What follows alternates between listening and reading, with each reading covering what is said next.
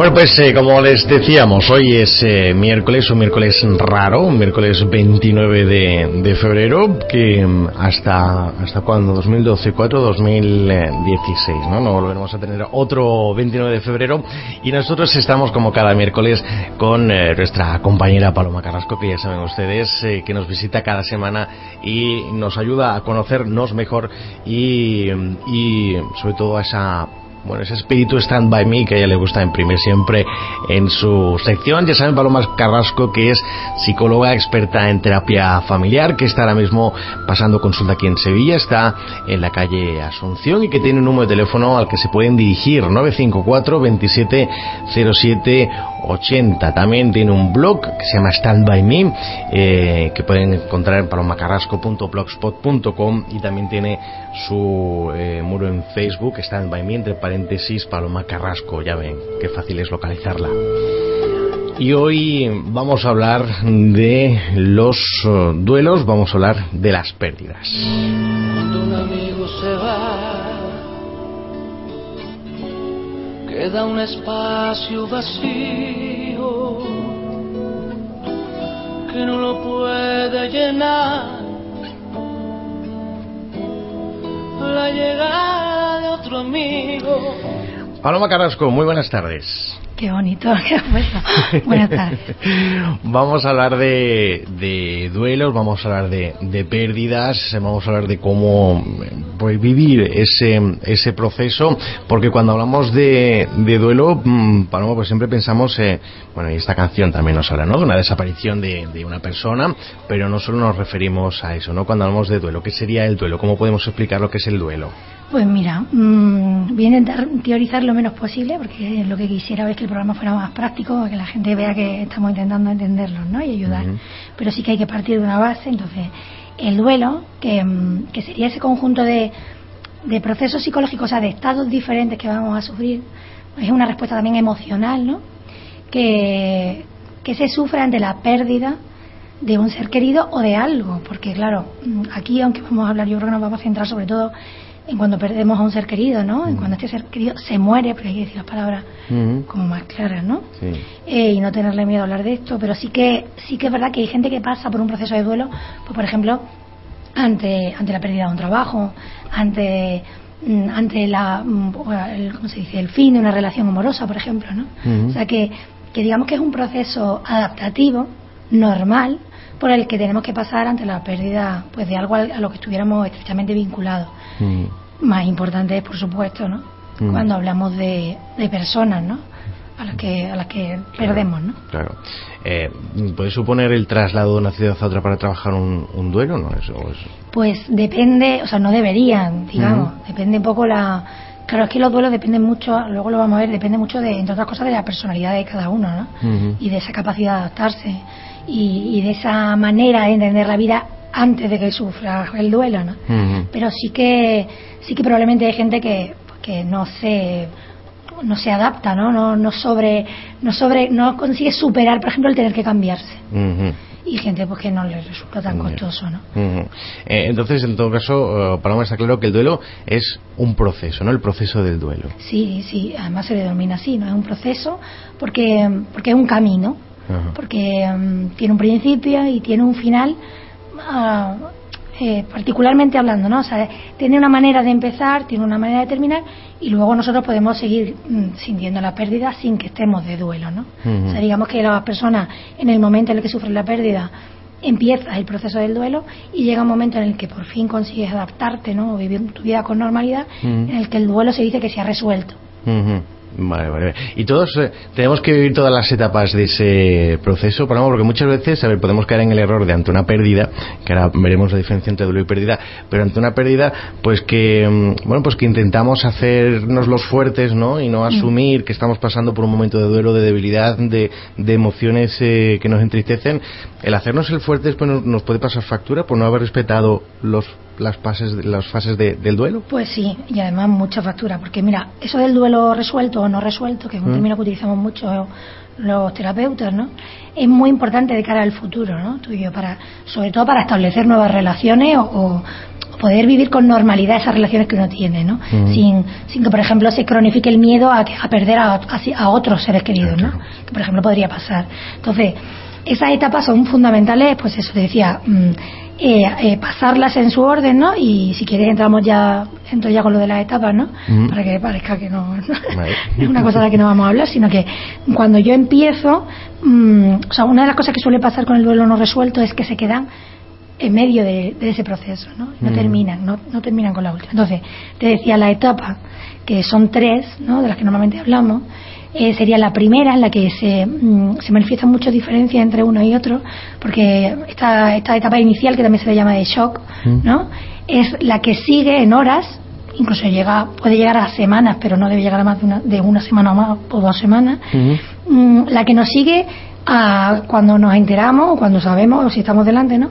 cuando captamos que esa persona pues sí ha ido, ¿no? Y, o ha muerto.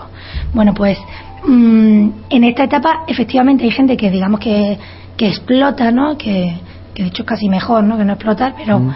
en el que esas manifestaciones, sobre todo físicas, ¿no? Pues se agudizan y uno, y uno tiende a estar pues, muy mal. y, y también es verdad que hay personas que, que no son capaces de exteriorizar.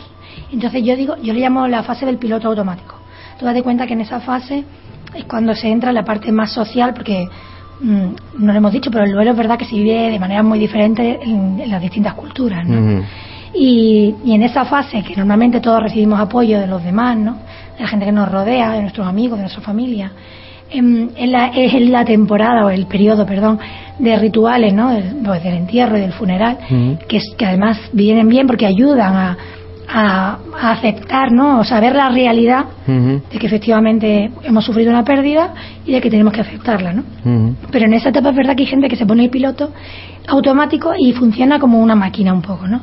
Sin terminar de experimentar. Aparte, por ejemplo, también pues hay personas que, las tienes que medicar y, y, y, da esa sensación ¿no? de que no están reaccionando bien. O sea, eso de reaccionar bien sería importante, ¿no? Cuando, cuando uno te comunican o ven la pérdida de alguien, lo normal es sentir emociones y exteriorizarlas, ¿no? Y, y, si te bloqueas, pues ya está empezando la cosa a regular. Pero bueno, hay que darle tiempo porque ya te digo que es la primera fase, ¿no? eh, la segunda, que es la más importante, es en la que la gente normalmente se puede estancar con esto del duelo no resuelto. En la fase intermedia se llama también la, depresiva, porque es cuando mm, podemos tardar meses y de hecho hay gente que discute si son si seis meses es lo normal, si es hasta el año. Yo considero que entre los seis meses y el año es lo normal porque el primer aniversario de la muerte de un ser querido es muy importante. Mm, si tenemos una relación, por supuesto, estamos hablando de, seres queridos de verdad, ¿no? una relación muy estrecha. Pero sí que en, ese, en esa temporada, pues uno siente el dolor como agudo, ¿no? Como algo palpable y lo que tiene que hacer es aprender, pues, a, primero a soportarlo y luego a superarlo, ¿no? Cuando ya vemos que lo estamos superando y el dolor se transforma en, un recuerdo, pues en vez de amargo o doloroso, en un, en un recuerdo cariñoso, que se le puede decir, ¿no? O sea, cuando a mí mm, consigo poder hablar con, pues con gratitud y con, no sé, con, con mucha naturalidad la persona que hemos perdido, es porque ya estamos resolviendo, ¿no? Que sería la tercera fase. Pero la segunda, que es la más vulnerable, en la que, en la que las personas, pues eso le decía, hay que tener mucho en cuenta las diferencias, ¿no? Porque, ¿qué puede hacer que, los duelos sean más complicados o menos? Porque, por supuesto, lo repentino de la muerte, lo traumático de la muerte. No es lo mismo, todos sabemos que la muerte de los hijos, pues, es mucho más difícil de superar, ¿no?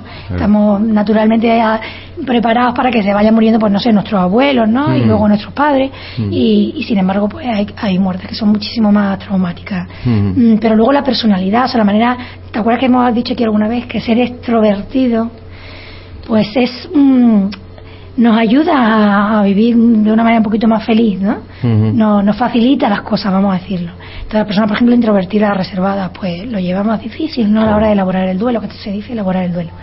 O, mm, pues no sé, el, el tema de la comunicación, el cómo, el cómo podemos hablar con. Porque hay una parte muy bonita de trabajar en los duelos que se trabaja en grupo, ¿no? Claro, cuando se pierde alguien, hay un grupo de personas, no eres tú solo el que normalmente se ve muy afectado, como en la familia, ¿no? De origen de esa persona. Pues mm, el poder mm, relacionarte de una manera sana con los demás miembros de tu familia, o sea, el estado mm, funcional que decimos los terapeutas de familia, ¿no? De esa familia. esa, ese estado sano o no sano de esa familia va a ayudar a recomponer ¿no? y adaptarse o al revés, o puede perjudicar. ¿no? O sea, si yo sé que no debo hablar con nadie porque nadie quiere que hable y además no me van a entender y encima puedo perjudicar, al final las cosas no se quedan dentro y, es peor. Claro. Eh, has dicho antes, has hecho referencia a la relación ¿no? entre la cultura y otros factores a la hora de vivir el duelo. ¿no? no en todas las culturas ni todas las personas lo mm, vivimos igual esto, este proceso de duelo. Sí, y de hecho hay culturas asiáticas, o sea, dependiendo un poco, pero hay gente que como que como que celebra una fiesta, ¿no? Mm. O se visten de blanco en vez de negro. Mm. Yo creo que independientemente de la cultura, que hombre que es parte de nosotros, ¿no? no lo podemos eh, no lo podemos negar, pero sí que es verdad que por ejemplo una cosa que se ha superado, yo creo que es buena, y en esto discuto mucho con, con más de uno, entre otros mi padre, em, que es el tema del luto, ¿no? El luto exterior. El luto exterior debe servir para el que sufre la pérdida eh, sea una manera de manifestar que está de luto, que está teniendo un duelo, mm. pero para poco más. En el fondo, si solamente lo hacemos social y tú estás tan contento con una cosa, ¿sabes? No sé, imagínate una viuda alegre de estas que, mm. que ah, pues que ni quería al marido cuando se ha muerto y estaba hasta mm. la coronilla y se muere este señor, no siente nada, pero eso sí, los seis meses eh, va de negro, ¿no? bueno, ¿de qué sirve? Pues sirve de poco, ¿verdad? Vale. Eh, el luto como manifestación cultural nos debe ayudar. O sea, es verdad que hay personas y en esto vuelvo a decir lo de la diferencia de las personas. Hay que respetar mucho los tiempos y las maneras de manifestarnos cada uno. Somos mm. diferentes. Entonces, pues es verdad que normalmente si se muere alguien muy cercano, mm, como no te apetece nada, como estás mal, pues en el fondo lo vestir de negro, entre otras cosas, te proporciona hasta una facilidad a la hora de tener que pensar. Pero yo me pongo de negro, la gente ya me entiende y sabe que esto. ¿No? Vale, si está asociado a un estado mental, está bien. Mm. Pero cuando es solamente una cosa social, pues está sirviendo de poco, ¿no? Entonces, yo creo que ahí es una de las cosas que yo creo que se, se ha superado, ¿no? Que no hay un protocolo con los lutos. A lo mejor todavía en muchos pueblos eso sí, ¿no? Está mal visto, que a lo mejor alguien de pronto se ponga... Mm. Pero en general no. O sea, mm. lo que la pena uno haya por dentro sin menospreciar el luto, o sea, sin, sin dejar de ver como una manifestación importante y que en cierto sentido nos ayuda a que los demás nos entiendan. Sí, sí, el luto, que estaba el luto y después el alivio, ¿no? Que ya te puede poner un poquito de colores grises y tal. Eh, pero es que antes le ponía el luto hasta a los niños. Que, que personas que, que, lo muy mal por culpa del luto. Claro, que no, bueno, pues son jóvenes, adolescentes o niños que, bueno, se moría alguien en su familia y, lo enlutaban, ¿sabes? Sin, sin, sin que fuera, como tú decías, una manifestación de, de sus sentimientos, de sus emociones. Pues sí y de pronto te veía vestido de negro. Em, eh, eh, Paloma, ¿y en qué momento se puede empezar a hablar de duelo patológico? ¿Cuándo tenemos que, em, utilizar esta palabra, patológico? Mira, hay, hay dos, mm, dos posibilidades diferentes del duelo patológico, por lo menos desde mi punto de vista. Una sería, por supuesto, cuando ya ha pasado mucho tiempo, ¿no? Mucho tiempo es algo lo dejo ahí un poco en abierto, ¿no? El, tiempo puede ser a partir de un año, yo antes de un año no lo consideraría desde luego patológico, pero sí que ves que sigue sintiendo una pena, cuando la pena oprime, ¿vale? Vamos, vamos a hablar ya en, términos de tema mí. Cuando, cuando la pena me impide comer, respirar, eh, salir al aire libre, relacionarme con los demás, es porque todavía estamos en la fase intermedia. No es la pena de asumida de que echamos de menos a esa persona y que no está, ¿no? Pero que, que lo hemos afrontado y lo hemos superado. Entonces, cuando esa, esa pena nos impide vivir una vida normal después de un año, es porque hay, hay algo, o sea, el duelo no se ha resuelto mm. y habría que ayudar. Pero también no hace falta esperar al año, o sea, también estamos, vemos a las personas, por eso decía, que la segunda fase es la más vulnerable y en la que las personas que que, rodean a alguien que esté sufriendo más de la cuenta, debemos estar ahí, ¿no? Para decir, oye, no, esto ya no es normal, ¿no? Si estás sintiendo, por ejemplo, si estás sufriendo síntomas de depresión mayor, que se llama, o sea, la culpabilidad, los sentimientos de querer morirse, mm, todas estas cosas que, que son relativamente normales que aparezcan al principio, pero que luego uno las va superando. Cuando ves que alguien se ancla ahí, que no es capaz ni de comer ni de dormir y que encima solamente y todo el día está dándole vueltas a eso mm. desde una perspectiva digamos poco constructiva o sea solamente destructiva es cuando también después de dos meses hay que decir bueno necesitas ayuda no mm.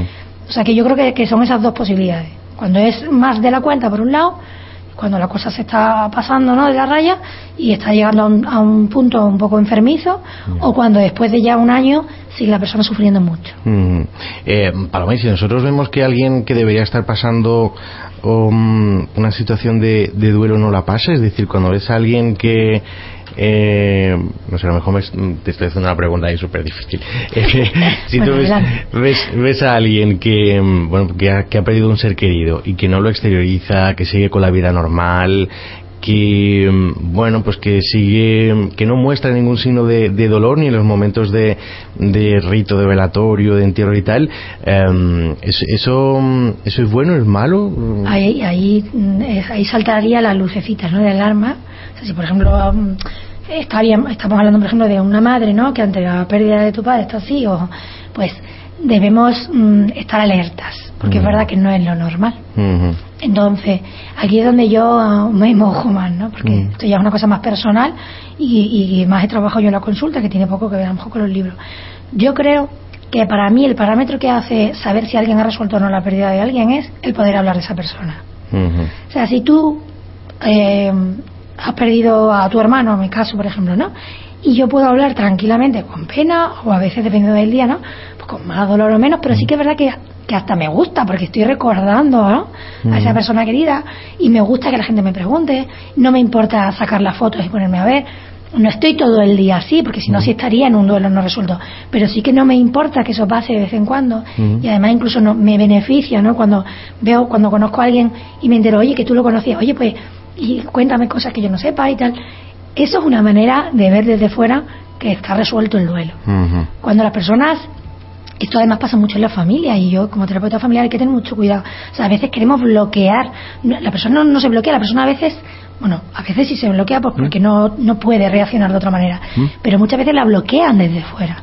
O sea, gente que tú ves a tu madre que está sufriendo y dices, mm, no, no, no, mejor esto no, ya está, ya está, ya está, mamá, ya está, no vamos a hablar de esto, ¿no? Y vas quitando por ahí hasta las mm. fotos, ¿no? Sí, verdad. Eh, eh, mira, yo me acuerdo, yo cuando mi suegro, que murió también de una manera muy repentina, hace relativamente poco, yo me acuerdo que pues dos meses después, no, menos de un mes después, venían, no me acuerdo si eran regalos de Navidad, de Reyes. Bueno, pues claro, a mí, cuando yo se lo conté a mi marido, mi marido al principio miraba una cara tan loca, pero luego le pareció bien, eh, el regalo que le hice fue un marco de plátano con una foto bonita de, de mi suegro, ¿no? Entonces, ahí ven las reacciones. hay gente que diría, pero que ni de broma, o sea, ¿cómo se te ocurre regalarle una foto y un recuerdo más? Vamos a ver, es que hay que pasar por esa fase en la que uno se tiene que... Fíjate, esto también estoy un poco en desacuerdo muchas veces con los libros. O sea, uno tiene que despedirse. Te dicen que los rituales, los entierros, sirven para despedirnos de ese ser querido. Bueno, es verdad que hay que despedirse en vida. Quiero decir, deja de estar vivo. Deja, de, deja de, ser una persona a la que vas a poder ver, a la que vas a poder tocar, ¿no? A la que debes dejar de esperar en la puerta, ¿no? Y eso es duro y hay que enfrentarse a eso, ¿no? Y uno tiene que, a mí me gusta más que despedirse, desvincularse en el sentido afectivo, o sea, mm, las cosas van a cambiar y han cambiado.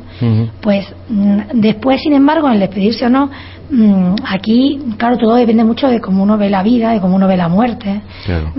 yo creo que una de las cosas que también hace que los duelos no se conviertan en patológicos es la preparación que tenemos como seres humanos ante el tema de la muerte.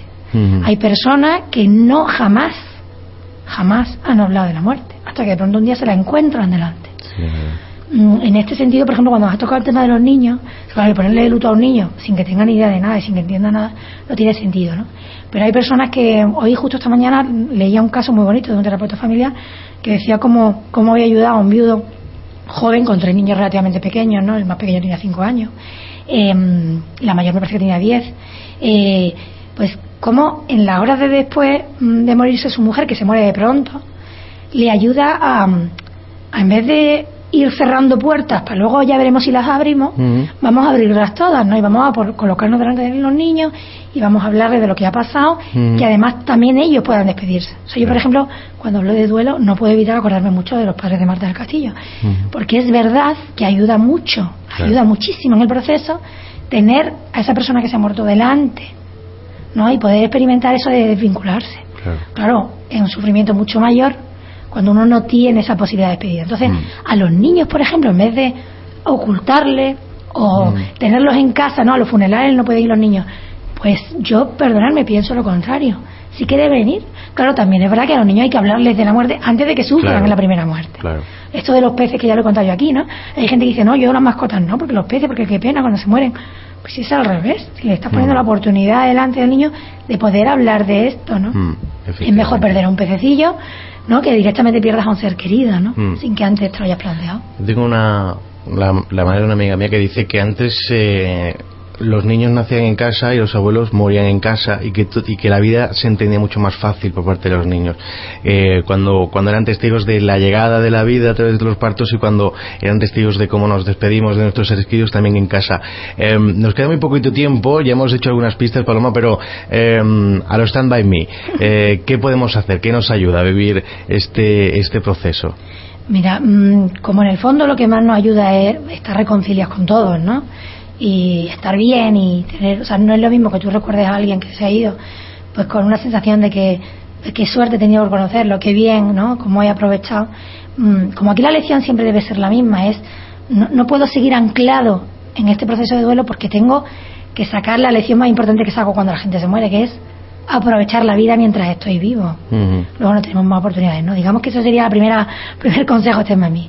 O sea, la lección que tenemos que sacar siempre ante la muerte es que la muerte es parte de la vida, pero que mientras estamos vivos no estamos muertos. Con lo cual hay que, hay que vivir la vida de verdad, pues intensamente, ¿no? Y haciendo, haciendo lo que de verdad nos hace felices. Bueno, la primera lección sería esa. La segunda es que precisamente para eso es verdad que tenemos que ir, o sea, digamos, cuando alguien se muere, nuestro corazón, nuestro corazoncito está ocupado, ¿no? Al 100% por esa persona yo creo que en, ese, en esa despedida de la que yo a mí me gusta hablar, ni no tanto despedirse en el sentido de olvidarse y, seguir para adelante, ¿no? Hay que encontrarle el huequito en el corazón. O sea, nosotros tenemos que saber que la vida está llena de cosas que ocupan sitio en nuestro corazón, pues como son las personas que nos siguen rodeando. Pues normalmente alguien se va, pero seguimos teniendo hijos, seguimos teniendo hermanos, seguimos teniendo padres, seguimos teniendo amigos, seguimos teniendo motivos para estar bien y seguir adelante y vivir. Entonces, en esa tarea de ir buscando el huequito en el corazón, tenemos que ir hacer haciendo cosas que nos ayuden. Primera y claramente la que no nos ayuda es no expresar lo que se siente. O sea, hay que pasar por el, por el poder expresar todo lo que uno siente y, sufrir y llorar. Para luego intentar mm, ver o empezar a ver solamente la parte buena, ¿no? Ir dejando atrás los recuerdos más malos, los recuerdos más negativos y empezar a ver lo bueno. Y una de las cosas que muchas veces en, consulta hemos trabajado es el tema, que esto todo el mundo lo sabe, todo el mundo que ha leído nosotros hemos hablado alguna vez de un libro que se llama El Camino de las Lágrimas, de Jorge Bucay, que puede ayudar mucho a que lo esté pasando mal. Pero sí que es verdad que eso de hacer una carta, ¿no? La que uno le diga a esa persona todo lo que a lo mejor no le da. Porque los recovecos muchas veces tienen que ver con. con uh, que se va, que, que, se va el tiempo. Pero bueno, con esa, con esa sensación de quería haberle dicho, quería haberle dicho, bueno, pues escríbelo, ¿no? eso de escribir la carta también es un detalle muy bonito. Bueno, pues sí, sí, se nos va, se nos va el tiempo. Entonces, eh, Paloma mira, mm, flaco favor le hacemos a alguien que está llorando por una pérdida, decirle, no llores más, hombre, tranquilo, no llores más. yo creo que abrazar y el silencio casi lo mejor. Bueno, pues es un sabio consejo, que muchas veces no sabemos tampoco cómo actuar en estas situaciones. Bueno, pues eh, Paloma, abundamos ahí esos consejos que desgraciadamente en algún momento tendremos que recurrir pues porque por ahí pasamos todos. Paloma, pues nada, vamos al boletín y te esperamos el próximo miércoles. Hasta el miércoles que viene.